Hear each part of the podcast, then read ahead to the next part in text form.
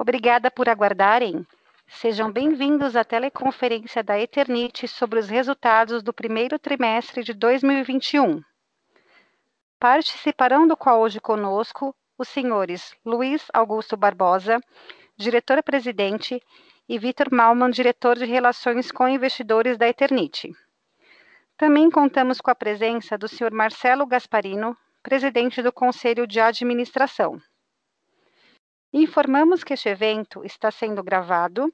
Todos os participantes estão conectados apenas como ouvintes e mais tarde será aberta a sessão de perguntas e respostas, quando serão dadas instruções para os senhores participarem.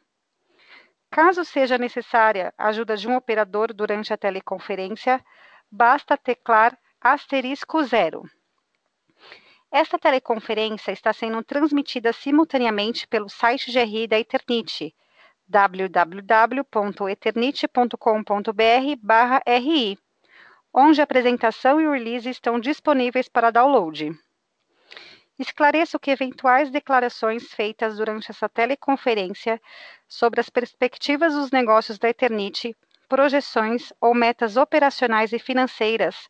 São previsões baseadas nas expectativas da administração em relação ao futuro da empresa essas expectativas são altamente dependentes das condições do mercado nacional e internacional, do desempenho econômico geral do país e do setor, portanto, estão sujeitas a mudanças. Agora, gostaria de passar a palavra ao Sr. Vitor Malman, diretor de Relações com Investidores da Eternit. Por favor, Sr. Vitor, pode prosseguir. Muito obrigado, boa tarde a todos. É, estamos aqui para apresentar os resultados do primeiro trimestre de 2021, um, um trimestre onde a empresa é, continuou com evolução muito positiva e vamos então, como de costume, falar um pouco da conjuntura no nosso, nosso slide 3, para vocês que estão acompanhando a apresentação disponibilizada. Então, o, o mercado nesse primeiro trimestre, a conjuntura econômica foi marcada por uma recuperação lenta e heterogênea da atividade econômica no país. Alguns setores com um ótimo desempenho, outros com desempenho muito ruim.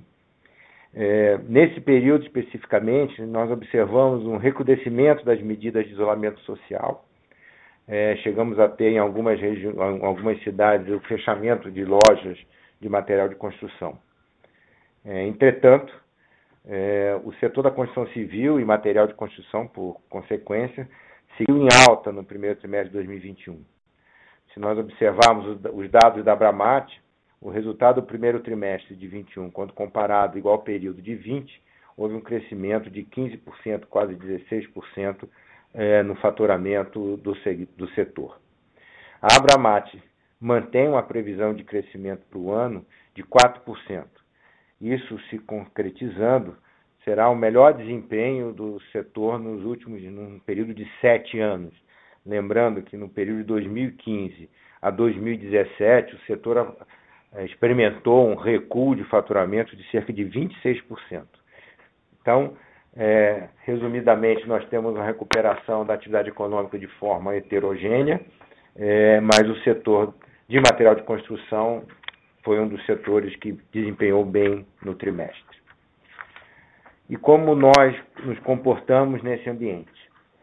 É, no slide seguinte, nós fazemos um reporte comparativo é, das nossas vendas nos diversos, segmentos desse trimestre quanto o trimestre passado. Então, partindo do nosso principal produto, do nosso core business, que são telhas de fibrocimento, nós tivemos um expressivo crescimento de 53%, atingindo cerca de 191 mil toneladas de vendas neste trimestre, o que representou o melhor resultado no trimestre desde 2016. É, no, no, negócio próximo ao de telhas, utilizando a mesma base industrial, sistemas construtivos, também apresentou um forte crescimento de 26%, é, e isso é um foco de atenção da empresa no sentido de diversificar a sua linha de produção é, e temos apostado nesse segmento que está em desenvolvimento. É, em termos de mineral crisotila, o crescimento é, praticamente multiplicou por seis. Isso se dá ao fato de que nós retomamos um nível de exportação que no ano anterior a empresa não estava praticando, né, em termos de atividade. A Sama, né, a nossa empresa que atua nesse segmento, ele veio retomando a sua atividade ao longo do exercício de 2020 e, portanto, essa comparação expressiva fica é, numa base prejudicada. E, finalmente, telhas de concreto, né, a Tegla, telhas Tegla, que apresentou trimestre contra trimestre um crescimento de 5%.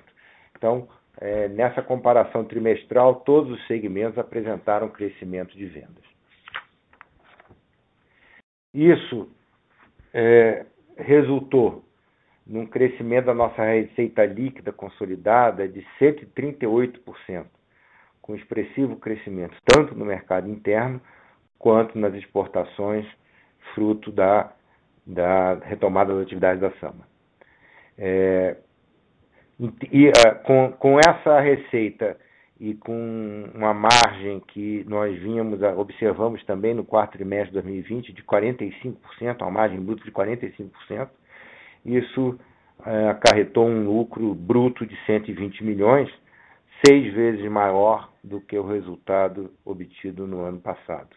Na verdade, houve um ganho eh, na margem bruta que passou de 17% para 45%. Esse resultado é bastante expressivo, até mesmo porque, na comparação dos trimestres, nós é, vivenciamos um crescimento no custo ou barra preço de matéria-prima expressivo. Cimento cresceu 18%, polipropileno, a resina de polipropileno cresceu 33% e a resina de celulose, ou resina de celulose, desculpe, celulose cresceu 38%. E mesmo no ambiente de crescimento dos nossos principais insumos, houve um ganho na margem bruta. Indo para o slide seguinte, é, observamos então um EBITDA ajustado de 84 milhões e 985 milhões. Esse número, é, a base do ano passado era praticamente um equilíbrio um zero a zero. É, isso é um outro ponto muito importante, é que é, se nós, esse EBITDA ajustado, que busca eliminar os eventos não recorrentes, é, se nós pegarmos o valor contábil nesse trimestre de 82,4, observamos também um outro fator. Os eventos não recorrentes vêm sendo reduzidos à medida que nós concluímos o processo de de reestruturação da empresa e de alinhamento. Então, há uma proximidade entre o ciclo operacional e o próprio resultado contábil. Isso também nós observamos no resultado líquido. Também, comparativamente com o trimestre anterior, um crescimento bastante expressivo. Saímos de um prejuízo líquido de 12 milhões para um lucro líquido de 58 milhões e 300. O resultado líquido esse, é esse ajustado, como eu disse, ele exclui os eventos não recorrentes. Por outro lado, o, o, o lucro líquido contábil está muito em linha de 58,4 milhões, ou seja, cada vez mais vamos deixando para trás os movimentos de reestruturação e com isso o nosso resultado passa a ser, convergir para um único valor, representando o desempenho operacional da empresa. No slide seguinte, é, nós temos a evolução dos principais, desses dois principais indicadores, receita líquida e EBITDA ajustado, ao longo dos últimos cinco trimestres. Né? O primeiro trimestre de 2021 é, representa o quarto trimestre seguido de avanço nos resultados, né? se nós iniciarmos a série lá no primeiro trimestre de 2020, e em especial, ele mesmo comparativamente ao quarto trimestre de 2020, observamos um crescimento de 18% na receita e de 25% no EBITDA. Então, a empresa que passou pelo talvez o pior momento da pandemia eh, em termos de resultados, que foi a segunda quinzena de março e o início de abril, né, vem com resultados crescentes desde então. É, passando para o slide seguinte, no, nós apresentamos nosso endividamento. É, o nosso endividamento é, bancário está é, basicamente associado a, a dívidas que estão no processo de recuperação judicial, então são dívidas junto ao Banco da Amazônia, o BASA, que financiou a unidade industrial de Manaus, é, e créditos também detidos pelo Bradesco, é, Banco Alfa e Pai. Esse, essa dívida bruta da ordem de 68 milhões é, e a grande, a grande modificação se deu na nossa posição de caixa líquido, porque em função do recebimento dos recursos da alienação da unidade industrial de louças, né, da CSC, e da geração operacional neste período, a disponibilidade de caixa evoluiu de 81 milhões para 216 milhões, né, partindo do, de 31 de 12 com 81 milhões e alcançando em 31 de março 216 milhões. Com isso, hoje nós temos uma posição de caixa líquido de 148 milhões de reais. Eu vou comentar mais adiante que os recursos oriundos da alienação da unidade de louças são, é, serão destinados ao pagamento da dívida concursal. Então, que é exatamente o que temos é, no, no slide seguinte. A nossa dívida concursal. Primeiro vou falar do fechamento do trimestre, então, em 31 de março, nossa dívida concursal se eu pegar a parcela em reais de 142 milhões e o equivalente da parcela em dólares de 1 milhão e 400 mil dólares, nossa dívida concursal totalizava 150 milhões aproximadamente. É, desses 150 milhões, é, 107 milhões estão relacionados à dívida da classe 3, que era a principal classe em termos de endividamento concursal. É, nesse período do no primeiro trimestre, nós iniciamos o processo de repagamento da dívida do Banco da Amazônia, que é uma dívida que guarda é, praticamente ou em grande monta o desenho existente inicialmente, ou seja, é uma dívida em condições que foram negociadas lá pela ocasião da implantação da unidade de Manaus. Então, nós retomamos o pagamento nesse trimestre fizemos um desembolso de 1,4 milhão entre principal e juros. É, como eu havia comentado, ao final do trimestre nós recebemos os recursos né, da alienação da unidade de louças e em abril, no início de abril, fizemos a quitação total da opção B da classe 3, que está sinalizada no quadro, bem como antecipamos cerca de 82% do saldo credor dos credores da opção A da classe 3 também. Então, a nossa principal é, linha de endividamento, que seria a classe 3, teve uma, um, uma amortização de 92,2 milhões. Isso quer dizer que da classe 3 temos um saldo de 14,4 milhões e do endividamento concursal como um todo, cerca de 60 milhões, dos quais 40 milhões são relativos, 40 milhões e meio são relativos à classe 2 e o único credor é o Banco Basa e essa dívida é uma dívida que nós vamos pagar é, no, no, fluxo, conforme previsto no plano e nas, que são condições semelhantes às existentes quando da contratação do endividamento. É, o saldo que nós temos de 14,4 milhões da classe 3 nós também fizemos um, um, um anúncio ao mercado, agora em maio, de que foi concluído o leilão de alienação de outro item é, previsto no plano, um imóvel em Aparecida de Goiânia, pelo valor é, de 24 milhões e meio. Portanto, esse recurso também será destinado ao pagamento é um evento de liquidez previsto no plano, portanto, teremos recursos para liquidar a classe 3 é, por total, né, à exceção daqueles credores que não formaram seus dados bancários para que nós pudéssemos fazer o pagamento, apesar da nossa busca. É, e com isso, restará basicamente na dívida concursal a dívida do BASA que será paga no fluxo previsto.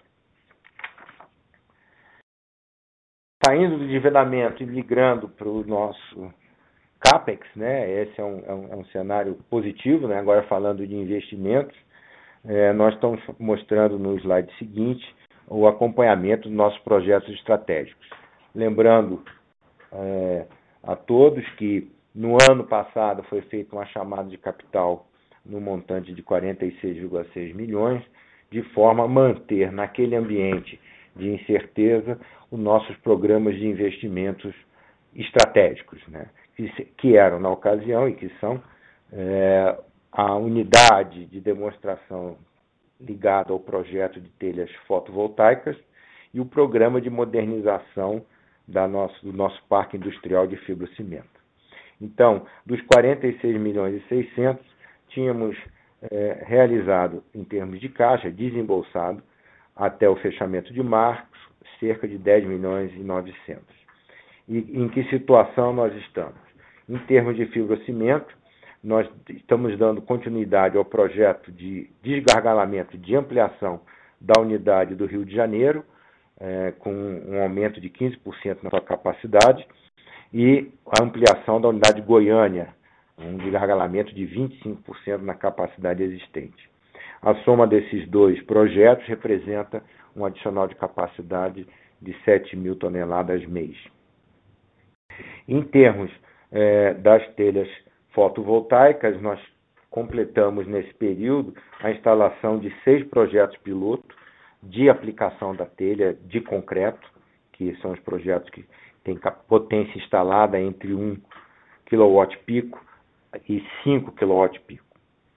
Na página seguinte, nós apresentamos aí as fotos dos projetos, desses seis projetos, em aplicações diversas, desde residências de alto luxo até a parte de condomínios populares.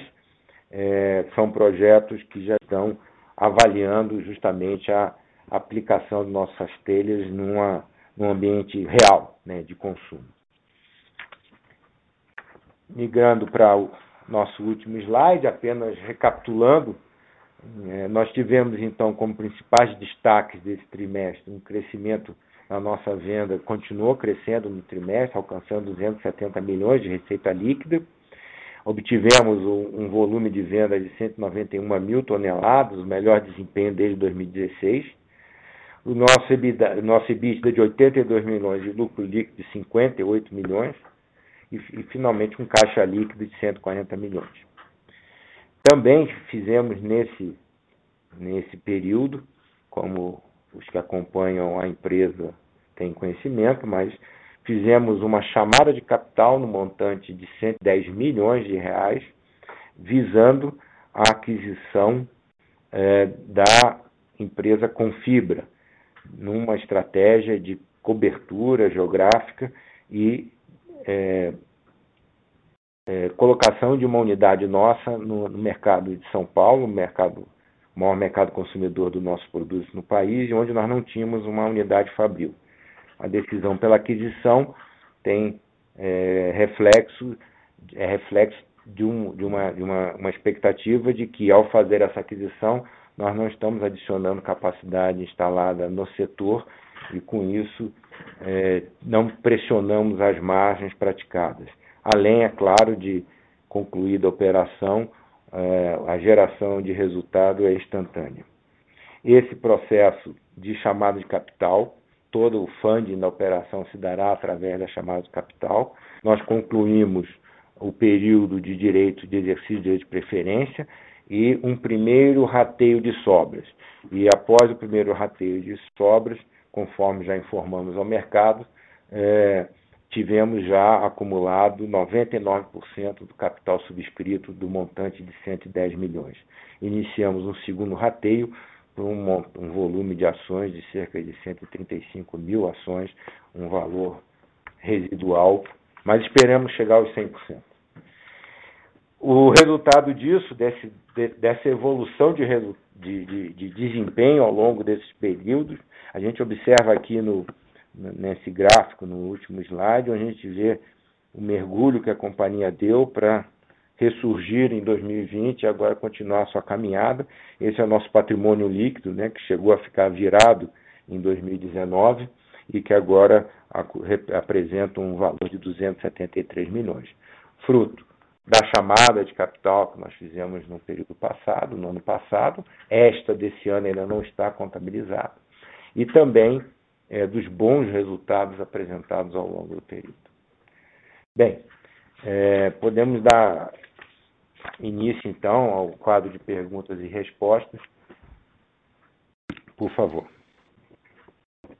Iniciaremos agora a sessão de perguntas e respostas. Para fazer uma pergunta via telefone, por favor, digite asterisco 1. E para retirar a sua pergunta da fila, por favor, digite asterisco 2. Participantes conectados via webcast poderão fazer também suas perguntas clicando em Envie sua pergunta abaixo da apresentação.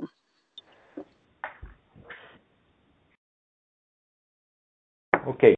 Então, vamos dar início às perguntas. A primeira que eu estou é, vendo disponível é do Celso Ribeiro da Silva. A pergunta dele é em quanto tempo a empresa sairá da RJ? É, esse é, uma, é, um, é uma questão que envolve também o, lado do, do, do, jurídico, né? Na verdade, a, a, saída da RJ é determinada pelo juiz da RJ.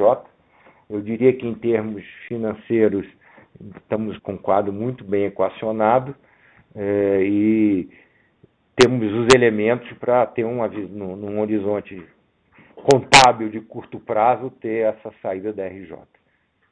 Mas o fato em si é, é fruto também de uma decisão judicial.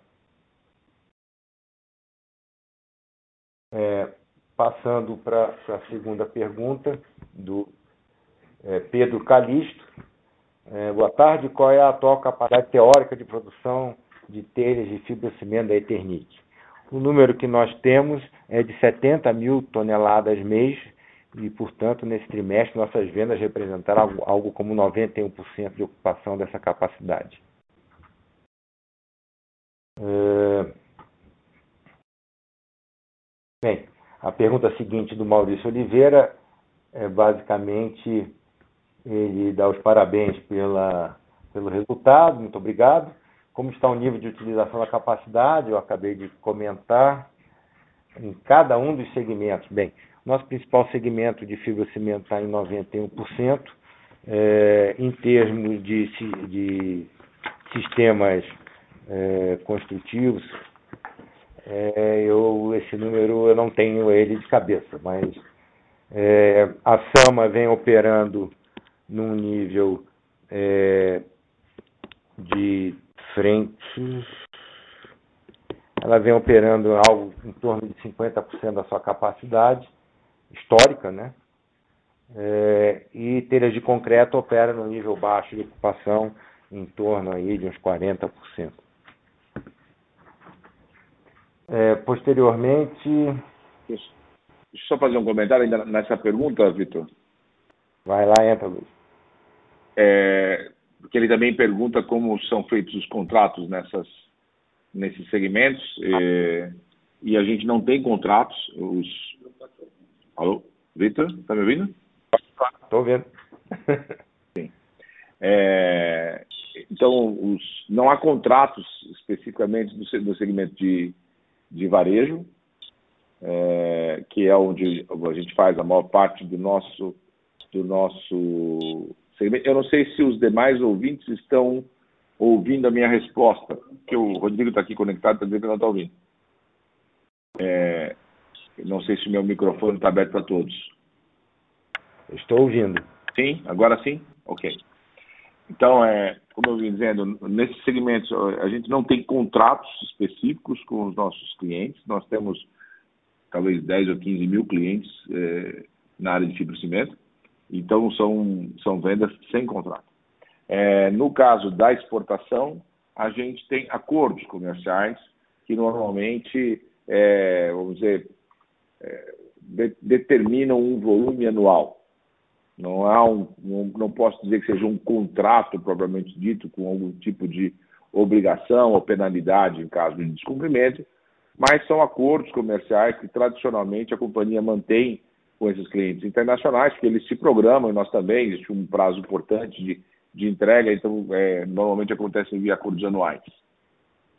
É, e telhas de concreto, sistemas construtivos, também não tem contrato. Então a gente não tem, é, de maneira é, geral, contratos que nos tragam qualquer tipo de obrigação com nossos clientes ou vice-versa.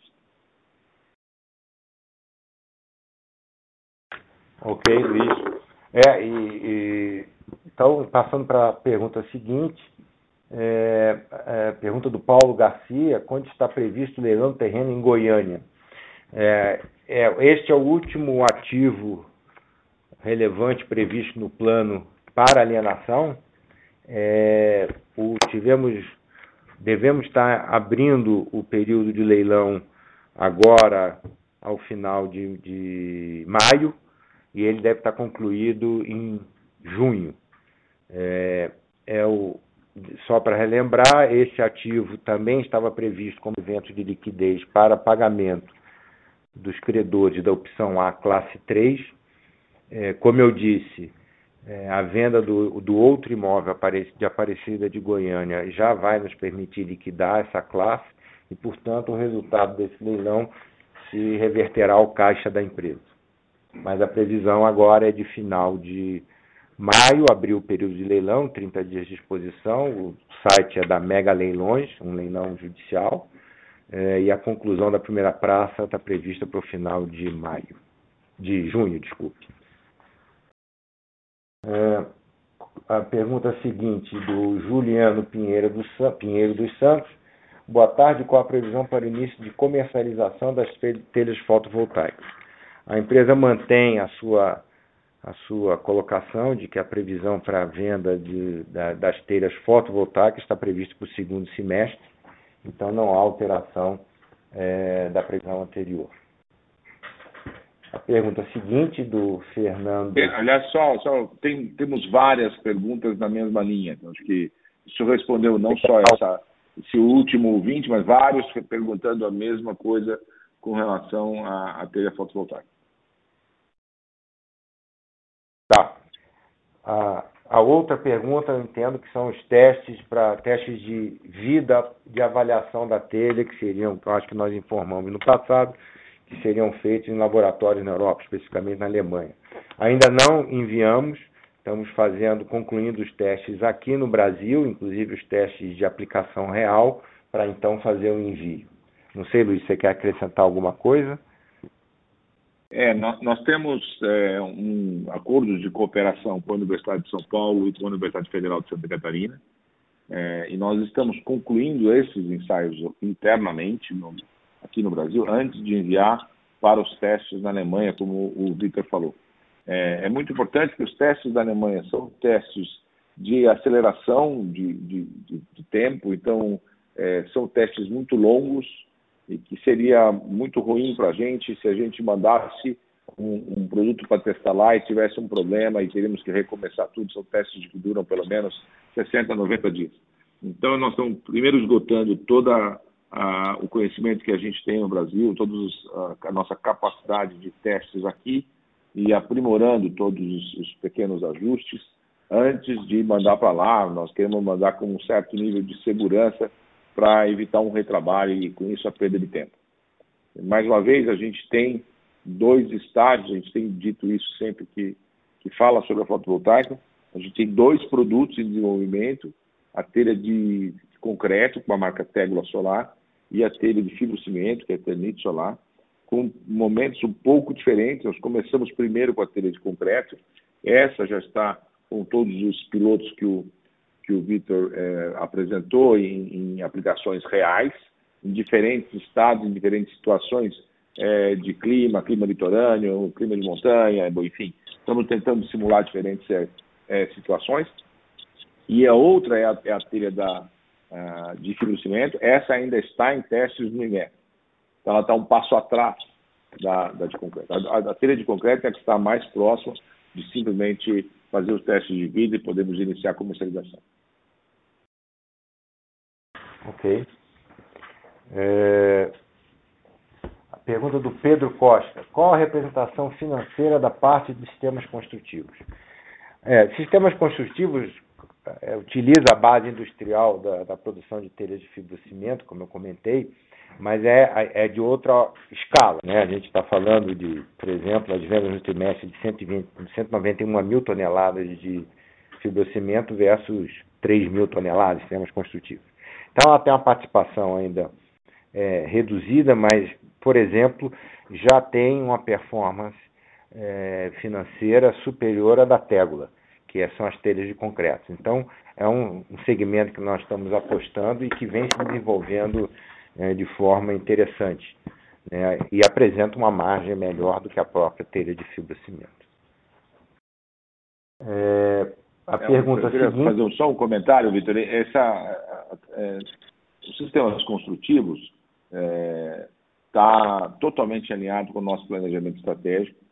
É, quando a gente decidiu rever nosso portfólio de produtos, é, que nos levou a sair de reservatório de água, metais, louças, a gente identificou que sistemas construtivos é um segmento onde nós temos vantagens competitivas, um segmento que cresce a taxas interessantes e que tem um valor agregado interessante. Então, apesar de hoje ele ainda ser, vamos dizer, pequeno com relação ao faturamento total da companhia, ele tem para nós um, um, uma, uh, um viés estratégico muito importante e é por isso que a gente vem investindo nesse produto, no desenvolvimento, aprimoramento, complemento de portfólio, e a gente realmente acredita que ele terá uma representatividade bem mais relevante no faturamento e na rentabilidade da companhia nos próximos anos. É, a próxima pergunta é do Marcelo Caie. É, como a empresa se vê sem operação da SAMA, o que espera quanto ao julgamento do STF sobre o tema Crisotila? E, bem, o, é importante ressaltar uma, uma grande diferença. A SAMA é uma empresa que nos traz resultado, é uma operação rentável. É, a diferença em relação ao passado é que hoje fibrocimento representa uma parcela maior do resultado da, do grupo do que a SAMA. Nesse trimestre, é, a participação da SAMA no resultado operacional antes de financeiro era da ordem de 30%. Então, é, a empresa, é, o negócio, nosso core business é um negócio de coberturas, especialmente de telhas de fibrocimento, e esse negócio é rentável. A operação da Sama é uma operação também rentável, então é, é, é claro que agrega resultado para o grupo, mas a empresa é, não tem uma situação que nós víamos no passado. É, em relação ao julgamento, eu espero que haja é, o entendimento da continuidade das operações da SAMA. Mais é, uma, um aspecto relevante, Vitor, é que é, no passado havia do, um grau de dependência duplo com relação à SAMA. Um, que boa parte do resultado da companhia vinha da mineração, e outro, que o fibrocimento, as, as telhas de fibrocimento dependiam da, da matéria-prima vinda da SAMA para o seu desenvolvimento. É, e hoje, não só o aspecto financeiro foi resolvido, como disse o Vitor, mais de é, cerca de dois terços, mais de dois terços é, do resultado da companhia hoje vem do seu core business e não da SAMA, é, a gente não usa mais a matéria-prima. Então, a, a Internet não usa mais o amianto crisotila é, na produção das telhas. Isso é fundamental. Então, uma eventual necessidade de interromper a operação da SAMA não impactaria de forma alguma na operação do financiamento. Os negócios são independentes e a gente hoje usa matéria-prima também que a gente produz, somos verticalizados, na fábrica de Manaus, uma matéria-prima sintética. Então, há hoje, a pergunta é como a gente se vê sem a SAMA? Perfeitamente sem nenhum problema dentro do nosso core business, é, num processo de crescimento e com uma boa rentabilidade. A pergunta seguinte é... Desculpe. É... Sebastião Buch, Tocalino. A empresa homônima Eternist na Europa tem ligação com a Dente Brasil? Essa é uma, é uma boa pergunta, porque é, não existe nenhuma ligação. Né? A Eternit é uma empresa é, de capital aberto no Brasil, sem acionista controlador ou sem grupo de controle, é, com a participação expressiva de pessoas físicas como acionistas. Então, não existe nenhuma ligação, além da ligação histórica né, do, do início dessa atividade, entre é, a Eternite é, que nós representamos e qualquer empresa de fora. Não sei, Luiz, se você quer comentar algum ponto. É, acho que é importante. Essa pergunta foi, é muito boa, porque muitas vezes as pessoas têm essa, essa é, falsa impressão de que a Eternit é uma empresa, uma organização internacional. É, e não é. A Eternit é uma marca associada a uma tecnologia, que foi a tecnologia desenvolvida na Áustria para a produção de telhas de fibrocimento reforçadas com amianto. É, essa tecnologia foi sendo, de certa forma, franqueada ou vendida para diferentes é, empresas no mundo é, com o licenciamento da marca. Então, hoje, ainda restam algumas empresas, na própria Áustria, ainda acho que ainda existe na Itália, existe na Colômbia. Então, existem empresas no mundo com a marca Eternit, cada um com direito de uso da marca e da tecnologia na sua região, mas sem que tenha havido, obrigatoriamente, nem no passado, e, e certamente não agora, nenhuma relação é, societária entre as empresas. Então, como o Vitor disse, nós somos uma empresa de capital aberto, 100% é, distribuída na Bolsa e que não tem nenhum vínculo com nenhuma empresa fora do Brasil. É, nós, nós fechamos o trimestre com a base acionária de 18.600 acionistas. Então, é uma base muito diversificada é, e não tem nenhuma ligação com o grupo externo. É, o Pedro Costa pergunta: existe mais alguma aquisição à vista? É, temos que primeiro, temos, estamos no processo de aquisição da Confibra, né, na etapa de, de, de diligenciamento, né, de due diligence é, nas óticas ambientais, é, fiscal, tributário, é, financeiro, contábil e, e legal. Concluído esse processo, temos um, um processo aí de, de, de, gestão dessa aquisição, é uma participação importante, representa cerca de 20% da nossa capacidade atual. É, é claro que a empresa está sempre aberta a oportunidades, mas eu não, não, não no pipeline nós não temos nenhuma outra aquisição à vista. Pergunta seguinte, do Marcos Carneiro. Como está, está a sensibilidade e elasticidade, demanda preço dos seus produtos? E qual a ideia para a alocação de capital? Bem, é, em relação hoje, o mercado está comprado, está comprado, né? está comprador, nós temos tido ah, até dificuldade de manter o nosso nível de estoque de produto acabado é, em função da demanda. É, e, certamente esse quadro é, gera um, uma elevação de preço que, por outro lado, tem uma, um, uma contrapartida de aumento de custos de insumos, como eu comentei, bastante expressivos. Né? Nesse trimestre contra trimestre tivemos um aumento na ordem de 38%, 30% de vários insumos. É, e a, em termos de alocação de capital, é, a, a, liquidez da, do caixa da empresa está primeiramente, como eu disse, destinado ao pagamento da classe 3 da, da, da, da dívida concursal. É, temos um excedente de caixa que, fruto da captação do ano passado, cujo saldo da ordem de 36 milhões está destinado já para esse é, investimento na modernização de fibrocimento, visando melhoria de aumento de capacidade, como eu comentei, dos dois projetos em andamento, melhoria de qualidade de produto, aumento de, de confiabilidade na unidade, redução de tempo parado, etc, etc. Então, hoje nós temos como alocação o, é, investimentos nessa área de fibrocimento, seja pela nova chamada de capital, visando a aquisição da Confibra, seja pela conclusão do programa de modernização é, do, do Parque Fabril de Fibrocimento. É, a próxima pergunta do Paulo Garcia é mais ou menos nessa linha, se pode haver novas aquisições, já, já fiz o comentário. É... Deixa só, deixa só, Vitor, só comentar, porque ele pergunta do crescimento orgânico e inorgânico, né? Então, o Vitor comentou na apresentação, talvez não, não tenha ficado claro, é, a gente tem feito, a gente tem etapas de desengargalamento é, na fábrica do Rio de Janeiro e na fábrica de Goiânia, que tem o objetivo de atender esse aumento de demanda nas fábricas existentes.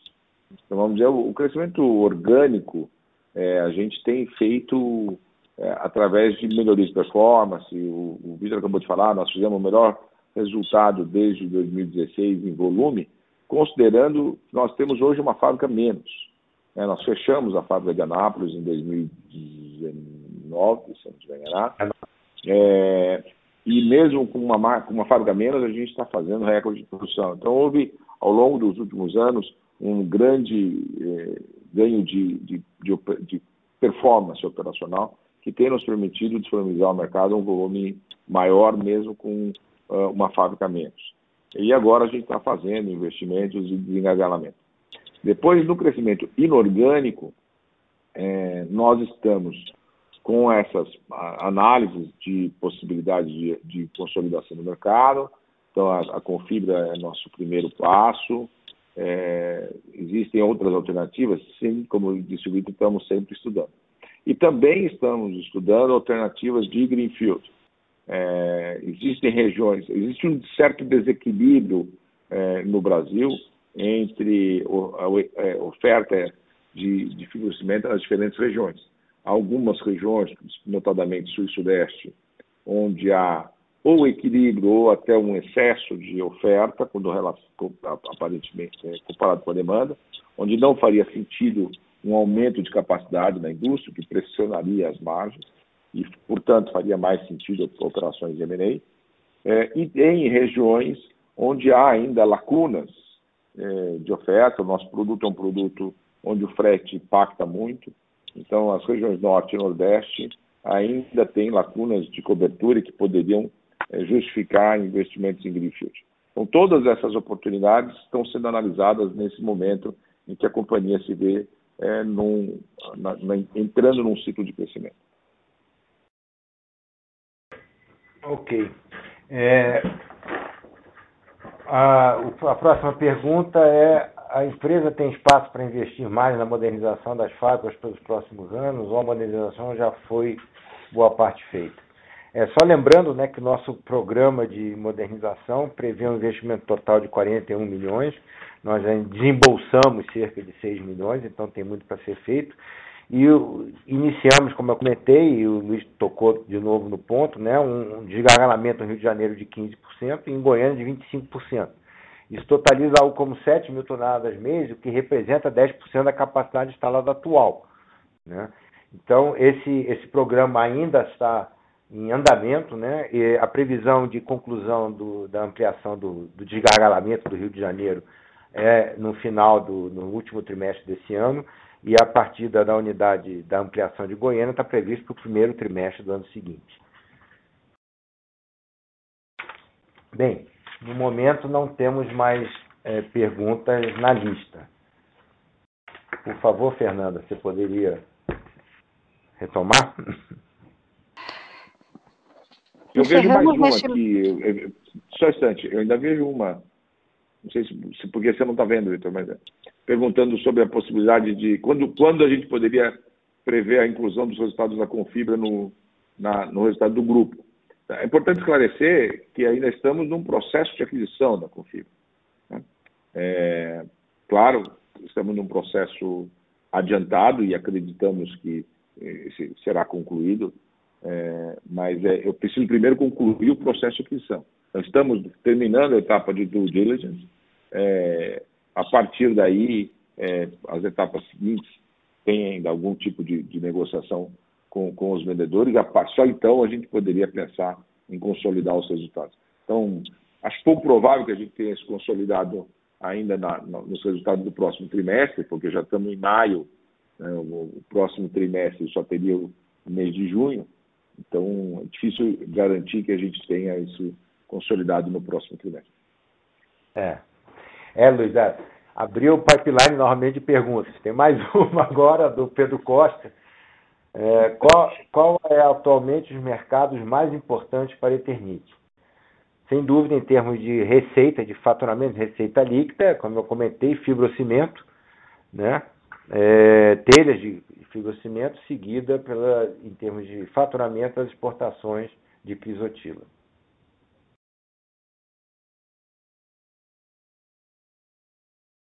Ok. Bem, vamos dar. Fernanda, você retoma? Encerramos neste momento a sessão de perguntas e respostas.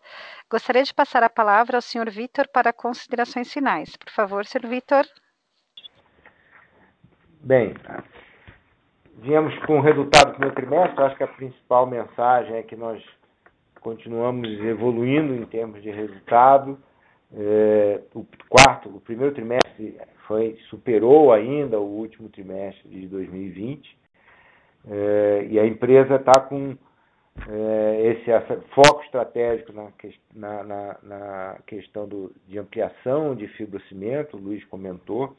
Bem, nós temos no momento ampliações, desgargalamentos em curso, uma oferta vinculante realizada para aquisição de uma nova unidade e, como comentou o Luiz, projetos de avaliação de novas unidades Greenfield em outras regiões que não são hoje atendidas. Então, eu diria que, resumidamente, a questão da RJ está muito bem endereçada, né, que é o passado, o presente está apresentando resultados muito interessantes e o futuro está bem focado no que nós, nos próximos passos que nós devemos tomar. Luiz, não sei se você gostaria de fazer um encerramento. É, não, não, não muito diferente do que você disse. Acho que nós estamos numa fase bastante interessante da empresa, passar, fazendo uma transição no final de, de um ciclo de reestruturação que durou quase quatro anos, desde que a gente redefiniu a estratégia da companhia, definimos as, pelas as parada de, de usar o amianto como matéria-prima, é, é, fizemos toda a mudança tecnológica nas fábricas de fibrocimento, é, reestruturamos o portfólio de negócios da companhia, deixando aqueles negócios onde não tínhamos vantagens competitivas e, e dificilmente faríamos bons resultados, é, colocando toda a nossa energia naquilo que é o core business, a, toda a reforma administrativa que foi feita para adequar a companhia ao tamanho e a sua, o seu posicionamento estratégico.